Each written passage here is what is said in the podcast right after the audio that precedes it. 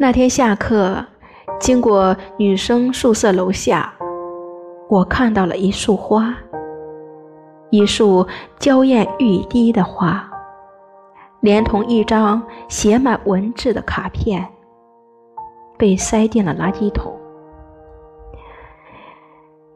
有个男生捧着花在楼下徘徊了很久，最后却把花扔进了这里。宿管阿姨说：“那委身在灰色垃圾桶里的鲜艳，就像一次本想激情绽放的动人告白，却最终黯淡回烟。”中国摇滚乐先锋张楚曾经唱道：“在恋爱的季节，孤独的人是可耻的。”